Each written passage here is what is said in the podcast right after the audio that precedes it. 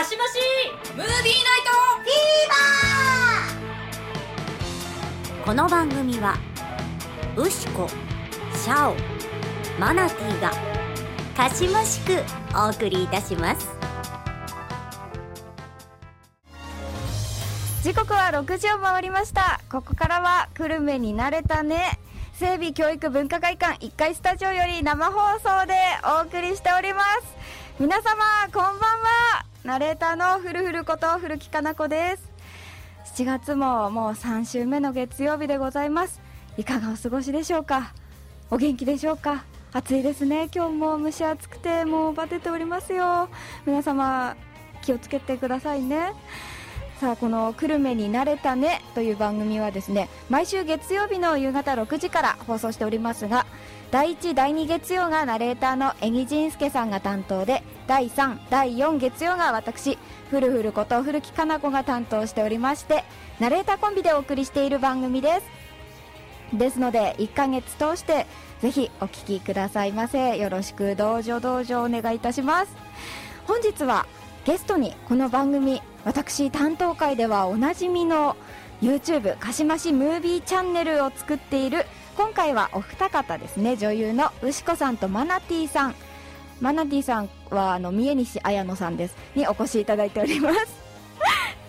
本日もあのお詳しい映画のお話たっぷりお聞きいただんお聞かせいただきたいと思います。いつもすごい駆け足で映画紹介をさせてしまっておりましてあの皆様皆様に申し訳ないのと私自身も残念。そしてですねあのもっと聞きたいっていうリスナーさんからの嬉しいお声リクエストもありましたので今日はじっくり紹介してもらうコーナー設けましてでさらにそのその中で私が気になったところを後からじっくり質問するっていうコーナーも設けてみました。なのでその映画すでにご存知の方はああそうだよねそこはいいよねとかなんかこう共感とかしてもらって私と同じくあんまりよくよく知らないというかもうちょっと見たけど忘れちゃったみたいな人も、あのー私代表で質問をねお二人にしていきますので一緒に楽しんでお聞きいただければと思います。このまま本日のゲストをご紹介したいと思います。牛子さんとマナティさんでございます。いらっしゃいませ。よろしくお願いします。パチパチパチパチよろしくお願いします本日のゲスト YouTube かしましムービーチャンネルを作っている女優の牛子さんとマナティさんでございますよろしくお願いしますあの先日はですねかしましムービーチャンネルで、はい。この番組ゲストに来ていただいた時の動画、はい。上げてくださいまして私にもね楽しい字幕をたくさんつけてくださいまして 本当に 本当にありがとうございましたありがとうございますこちらこそ。あの字幕が面白い。やっぱり映像が面白いっていう声も結構もらってて、あらあの編集がうまいっていうことで。あら嬉しい。牛子さんだ牛子さんです私がやりました。牛子さんです。私がやりました。白状する的な。ありがてえです。ありがとうございます。かしましムービーチャンネル。はい。はい。大変面白くてためになるですね。あの映画の知識がより増える。いいチャンネルでございます。皆様ぜひチャンネル登録をお願いいたします。よろしくお願いします。す。さあ、えー本日もですね詳しく楽しく映画紹介をしていただくわけですが今日はなんとなんとあの超大作「ロード・オブ・ザ・リング」について解説していただきます。かしましムービーナイトフィーバいやちょっとこれから伺っていくんですがなんかちょっとこう2人のこうああなんかちょっと私なんか2人の姿っていうか声が遠くなってきたような気がするんですけどあれあれあれなんか私だけどっかに飛ばされていくんだ。よあれあれ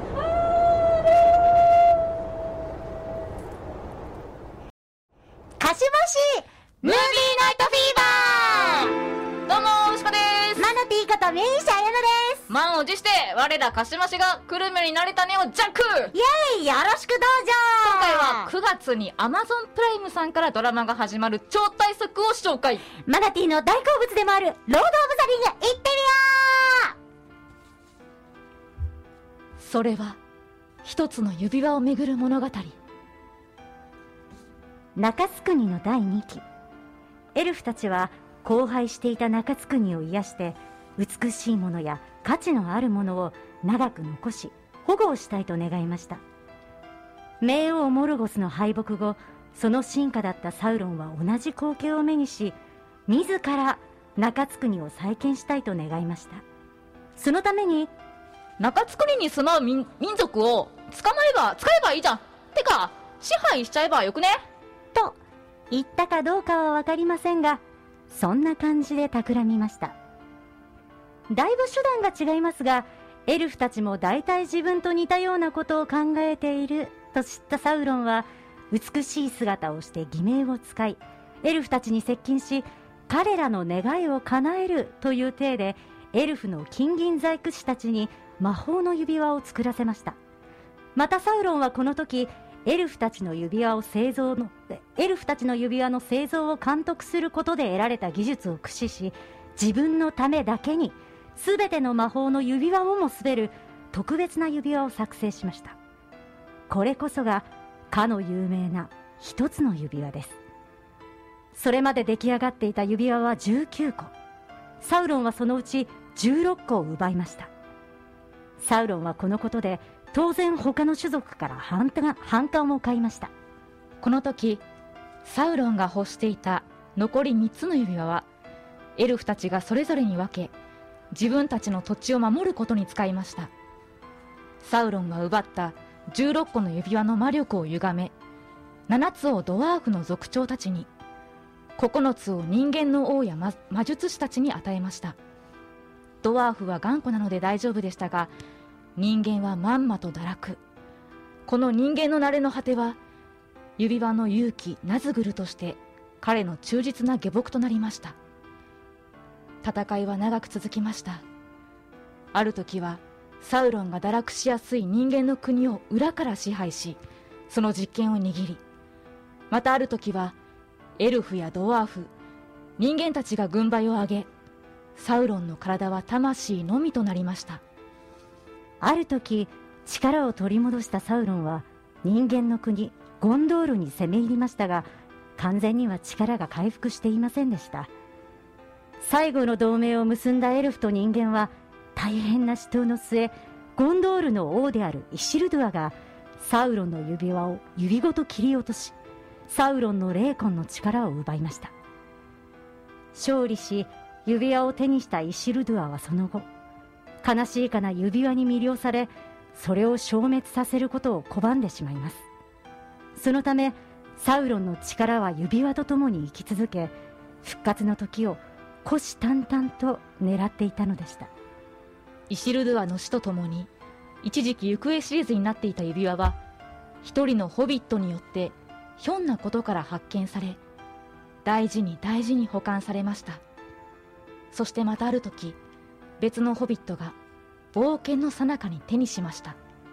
そしてサウロンの力がいよいよ満ちてきたまさにその時。指輪は新たに一人のホビットの手に渡りました。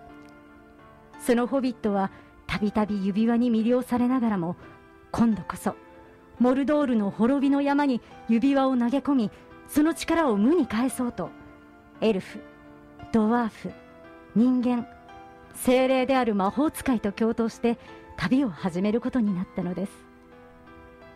To be continued. 以上。映画に関係してくる長作りの歴史ざっくりこんな感じ。長かったら頑張って読んだね。頑張って書いたね。ありがとうございます。読んでいただいて。ちなみに牛子さんの牛は誰ですか？聞いてもいい？ないです。あの記憶が遠すぎてもう覚えてないんよ。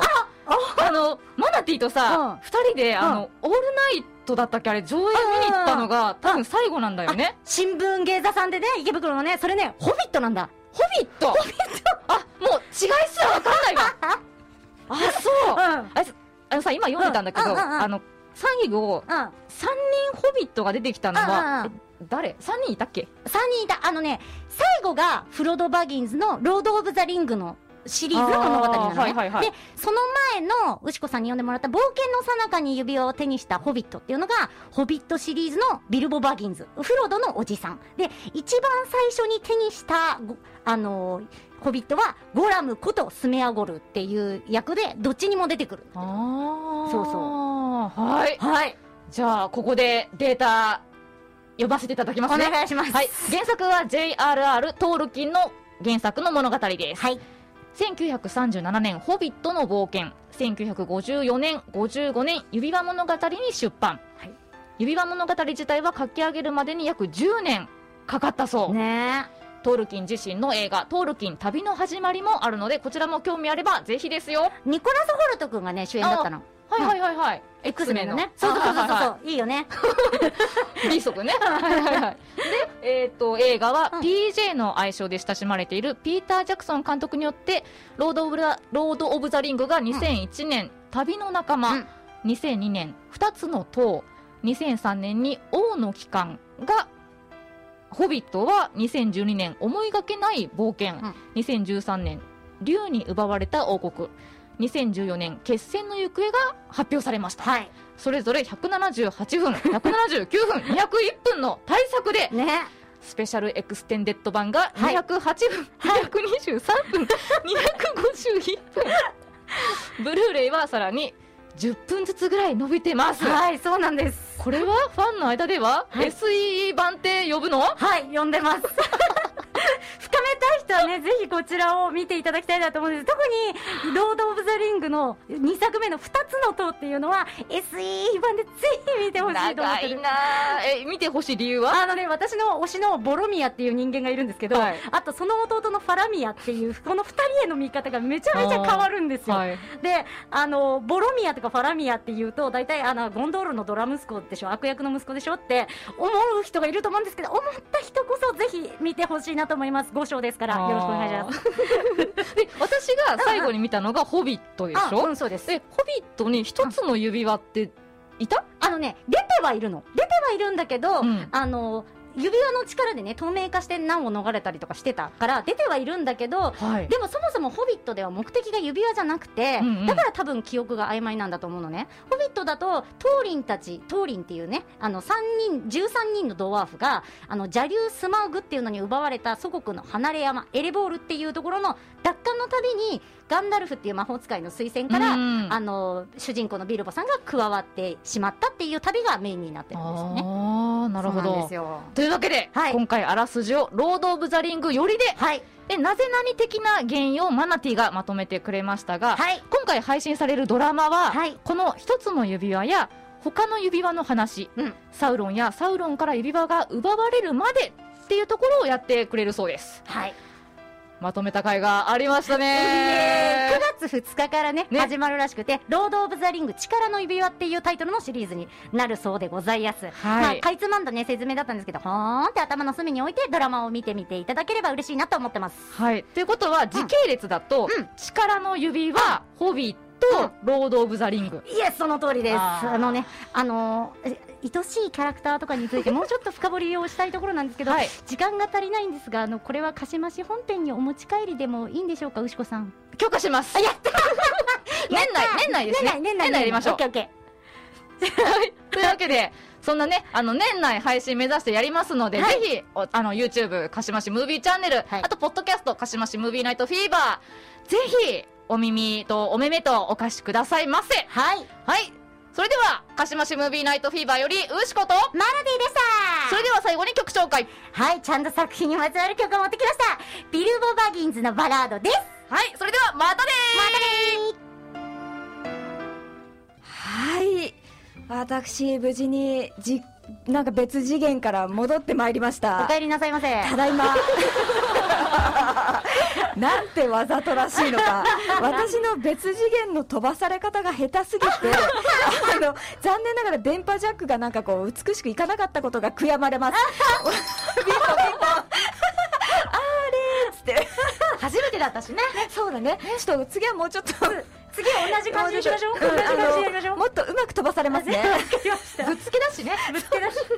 いやーちょっと悔やまれますがお二人の「ロード・オブ・ザ・リング」の解説は大変とっても良かったです。ためになりまして。私もあのちょっとずつ思い出しながら聞きまして。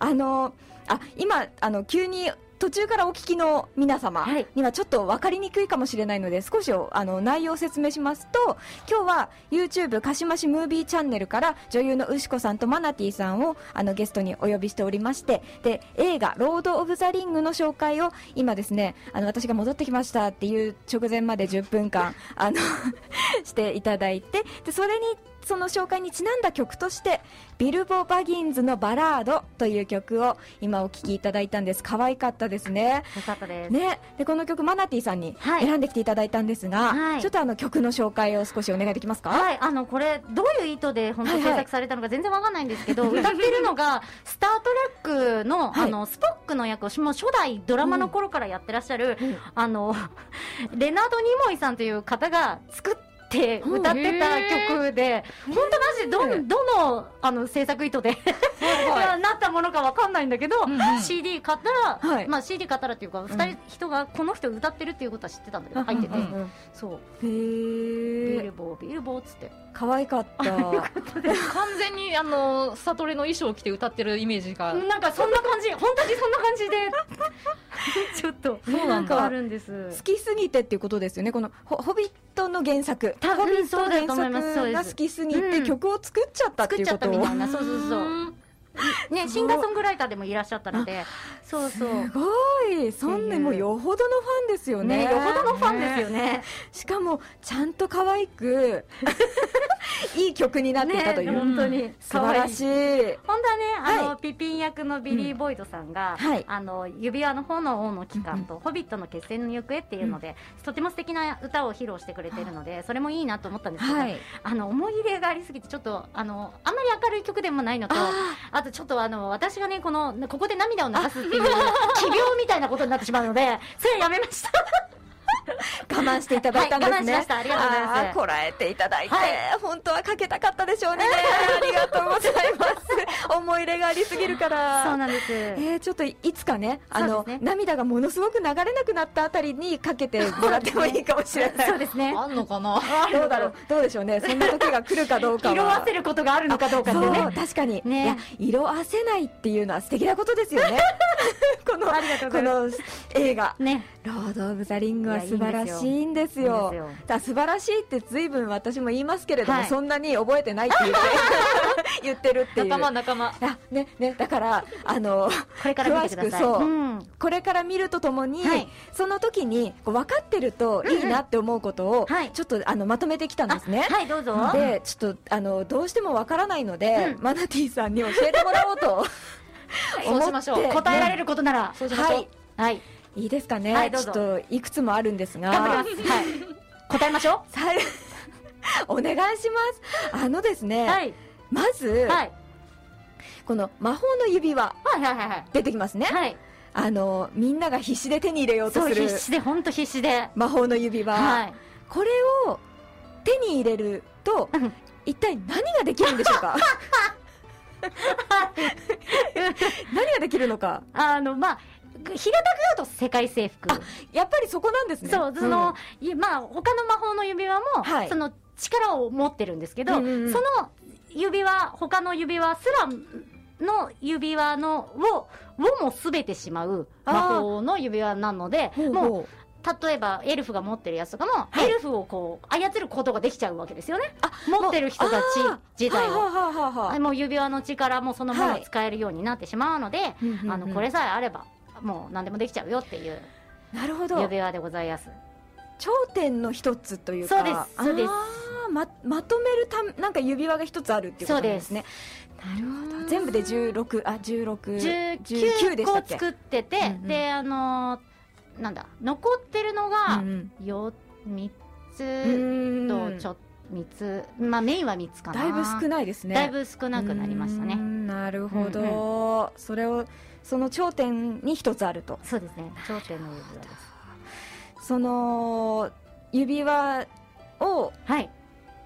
えっとですね一番手に入れようとしている悪者がはい。いて、でそのその悪い奴らとはい。戦いながら、そうです。あの世界を守るために、はい。指輪があってはいけないんだっうん。ていうことで指輪を燃やしに行くっていそうのがロード・オブ・ザ・リングの一作目の主人公フロド。そうです。イエーイ。イエーイ。合ってた合ってた合ってる。フロそもそもですね、はい。そのフロドはい。第一作目のうん。ロード・オブ・ザ・リングのはい。主人公、はいはい。フロドが、はい。その冒険に出るっていうそのはいはい。指輪を燃やすためうんうに出かけるのは、はい。あのたまたまそれはフロドに当たったみたいなことなんでしょうか？それとも、はい。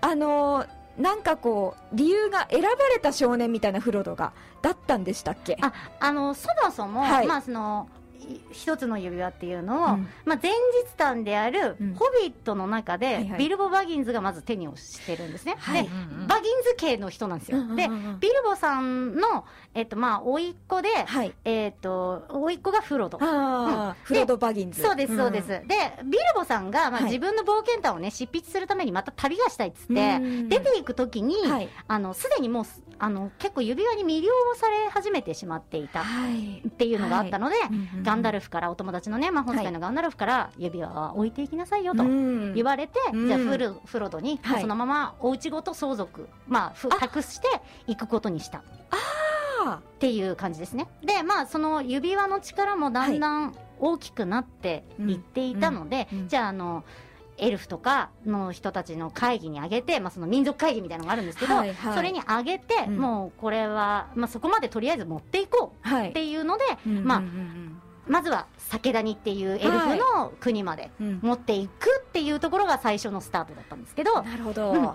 でもその後にちょっと責任感の強い子なので、はい。そこの民族会議みたいなので、はい。誰が行くんじゃじゃあみたいな喧嘩がバーって起こり出してもうじゃあいいよ僕が行きますみたいな感じになっちゃったっていう それでじゃあ僕が行きますねって。あ仕方ねえな的なあのそうですね学級委員長みたいな感じ学校があったらこの子は学級委員長タイプだなと思いました。そうですね。なんか真面目な少年っていう感じでしたもんね。あエルフの谷ちょっと思い出しましたよ、美しいあのこの世じゃない感じの美しい風景のところですよそうねあのエルフは何箇所かこう国があって酒谷と、あとはい。よく出てくるのはまあ森の方があるんですけど、はい。まあ、ガラドリエルさんがあの治めてるところとあとエルロンドさんが治めてるのがあ酒谷の方ですね。ーあーなるほどなるほど。あ私そこがごっちゃになってました。あのエルランドさんあとエルロンドさんとガラドリエルさんと。エルロンドさうんんとが、ガラドリエル様と。ガラドリエルもガラドリエル様は酒谷にその時いましたね。あそうなんですか、あちょっとねその二人今すごくごっちゃになってました。なるほど別の人でした。別の人。だ男性と女性です。あ本当？いやや全然ピンときてない。だ。はい。オーランド・ブルーム。あオーランドブルーと目が細いもう一人の男性の人ししかちょっと出てこないな。美しかった、私大好きでしたよ。はい。エルフあのそうそうエルフっていうはいはい。のは人間ではないんですよね、人間ではないです。人間ではないですね。もう本当あのよくある長寿のね、長寿の、妖精というようなどっちかっていうとそうですね。あなのでもう本当レゴラスのそのね、オーランドブルームがやったレゴラスの動きがやばすぎるって言って、もうちょっと物笑いの種になってましたけど。い本当に？やもうだって宇宙人みたいなんですもん。いや好きな人本当ごめんなさい。私も好きなんですけど、はい。ちょっとそうですよね。不可能が過ぎて、うん。ね指輪の中で、はい。こんな弓の使い方あるんやとあか。あそう。普通弓っているじゃないですか、はい。ここの矢使って刺すっていうのとかなんかスケボー、ね。スケボーみたいな感じでダーって滑り降りながらパンパンパンって3本ずつぐらい打ったりとか。ありましたね。もうちょっとよくわからない動きをたくさんしてくれてそれが面白かったんですけど。確かに。そう。いやいや確かにそう言われるとちょっと面白いんですけどめちゃめちゃかっこよかったんですよ。その当時かっこよくて。めちゃめちゃかっこよかったんですよ。かっこよかったんですけど、冷静に見てこいつおかしいぞってなってて、なるほど。でホビットで復活して、その戦い方をまたやってくれた時に、あこれだよ、レゴラスはっていう。ーレゴラス。こうじゃないと、このよくわかんない動きじゃないとみたいな、勝利した感じがありましたね。私「ホビット」今1作目なんですよ、はいはい。見たところ。レゴラスは何作目から出てきますか？あ、じゃあ2作目からはあ2いいです作目から出てくる。あじゃあ次からは。出るはずです。あなるほど。楽しみに見まはい、すね、楽しみに見てください。きっ。と好きな方多いんじゃないかと思いますよ。あの様子のね。好きですよ。美しい感じですよ。コスプレ王子になるしね、コスプレコスプレ王子って呼ばれてたんですよ、その時。そうなんだ。そうそうそう。その後パイレーツ・オブ・カリビカリビアンやってはあやっぱりそれもその中性的なうん。うん。あの服装が続いちゃったから、はいはいはい。コスプレ王子って呼ばれてたんです。なんても似合うんですよねそういうのが。あのオーランド・ブルームさんオーランドがブルームが、まあね目の保養になるからい。いでなもんですからね。いろんな格好が似合いますわ。そうなんです。ちょうどなんかい人間とエルフのことがちょっと今出ましたんで、うんうん。あの私見てた時に、はいはい人間と同じ大きさの人たちが同じに見えちゃって、でもちょっとそのエルフの人たちははい。耳が少しとんがってたりとか、あの美しいその姿形っていうんですか？色が白くて、はい。髪も白くて、はい。銀銀髪、はい。美しい姿形で、であのちょっとまあ一見人間かなみたいな見えるところでちょっと混ざっちゃうはいところがあるんですけど、人間と同じ大きさなのは、人間とエルフだけですか？まあ大体はそれですかね、ちょっと多く敵型の多くとかもちょっと小さいし、はいはいはいはい。ホビットはまあ子供サイズだし、ね。ドワーフもちょっと小さいです、はい。ああとは魔法使いは同じサイズかな。そうだ、はい。そうですね、うん。魔法使いのガンダルフ。はいっていう人が、はいっていう人が。ちょいちょいね、はい。あの出てきて出ますね。あのうまいこと助けてくれたり助けてくれなかったりするじゃないですか。ね。助けられなかった時とかがねあるからね、そうそうそう。そんなあのガンダルフっていう魔法使い、うん。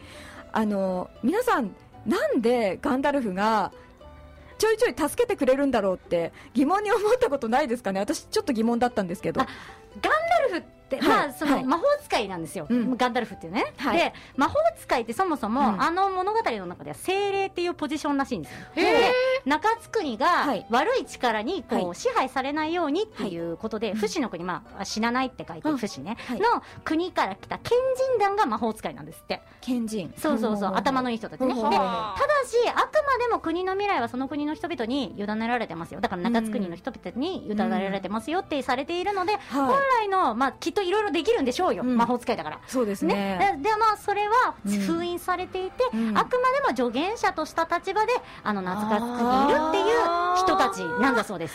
なるほはい。だからちょいちょいなんだ。そうちょいちょい。ちょいい。ろいろできるんだろうに。花火とかやっちゃうっていう。はあ。そうそうそうそう。人間じゃなかったんだ。人間じゃない。あですよ人ね間はいるの？人間はいるよ、あ無力の人間はいるんだ。いるいるいるいるいるいるもうすぐすぐ指輪にあの見入られちゃって。あそうか言ってたもんね。オレンジャーオレンジャー。さっき自分で言ってたわ。そうそうそう。落ちやすい堕落しやすい人間という種族が描かれていてそこもまたちょっと面白いんですよね、そうあの人たちはやっぱり一番、まあ命が短いので、うん。多分そういうところに行きやすいんだと思いますなけどね。るほど、うんうん。ちょっと深いですよね、うん。その辺も。我々もちょっと堕落しやすいんだって思ってちょっと。すぐ堕落しますよ。指輪は僕のものだってやりますよ。目先の快楽優先ですからね。人間とは。人間とは何なのか。ってちょっとね、はい。考えさせられる。そんなはい。深い映画なんですよ、ね。そうそうですそうです。冒険もいいしその美しい風景もそうそう、あの当時も話題になってまして、ロケ地のツアーなんかも組まれてましたよね。組まれてますよ、ねまだ。今も今も今もあります、本当ですか、うん。まあこコロナ禍でどうなってるかちょっとわかんないんですけど。そうですね、はい、うんうん。ニュージーランドで。ニュージーランドね、はい、ロケ地がねニュージーランドなのでそこにホビットショーがそのまま袋小路屋敷がそのまま残っているので、うんそこに行けるんですよ。ただ作者的にはイギリスのコッツウォルズっていう街をイメージして作っているらしいので、まあ、その両方に行く人がいるんじゃないかなっていう。なるほどなるほど、うん。原作ファンはまああのイギリス。コッツウォルズ行けっていう人がやっぱり根強くいるというか。なるほど、うん。なんかこう真のファンだぞ的な感じでねそっち行けよみたいな。人は一定数います。なるほど、なるほどね。そうですよね。そういうもんですよね、はい。映画ファンはロケ地のニュージーランドに行きたいなみたいな。ちょっといいですね。ホビットショーホビットホのお家とかすごく可愛いんですよね。風景も美しいんで私もすっごく行きたいなって思ってました。いやーありがとうございます。ちょっといえいえあのいろいろですね、はい。私疑問に思っていたことが解決しまして、よかったです。ありがとうございます。本当に嬉しい。これで改めて見ると、はい。絶対もっと楽しめると思います。ぜひぜひ。皆さんもそのようにね、あのより楽しめるようにこのまたポッ,、えー、とポッドキャストとか YouTube 鹿島市ムービーチャンネルであの続きねもっと詳しくやってくれるそうなんで。もっともっと詳しく？もっと詳しく。えもっといやであとドラマを見て これなんだろうって時に見ていただけると多分マナティーがすっごいいろいろ説明してくれてるかいいらですね。もう私は愛しいキャラクターの話しかしたくないです。ちょっと拒否ってますがあの楽しみに。リクエストがあれば頑張ります。皆さんもぜひ楽しみに。続きもね、はい。楽しみに、はい。鹿島市ムービーチャンネル見ていただきたいと思いおます、願いします ではここでですねあの映画「ホビット決戦の行方。それさっき言ったやつですよね。のあの そうです。だエンディングテーマ。はい。これをねちょっといおかけしたいのですよ。これあこれあの、涙が流れるやつ。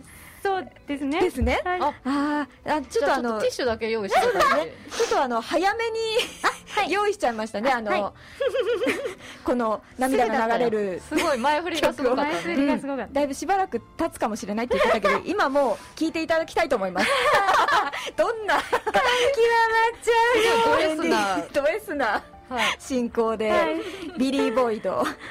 いきますね。はい。さあ、ラストグッバイ。姦しムービーナイトフィーバー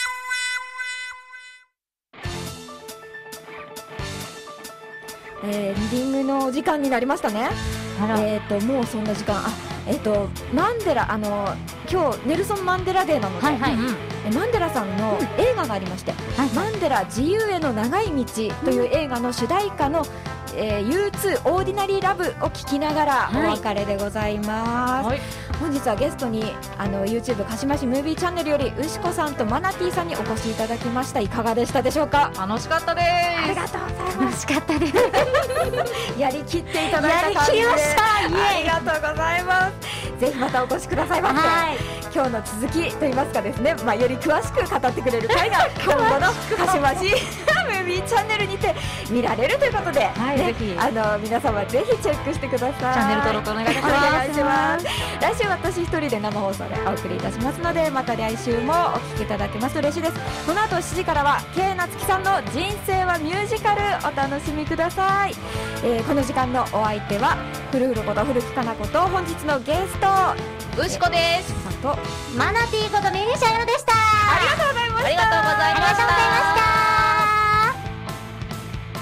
この番組はウシコシャオマナティーがかしましくお送りいたしました。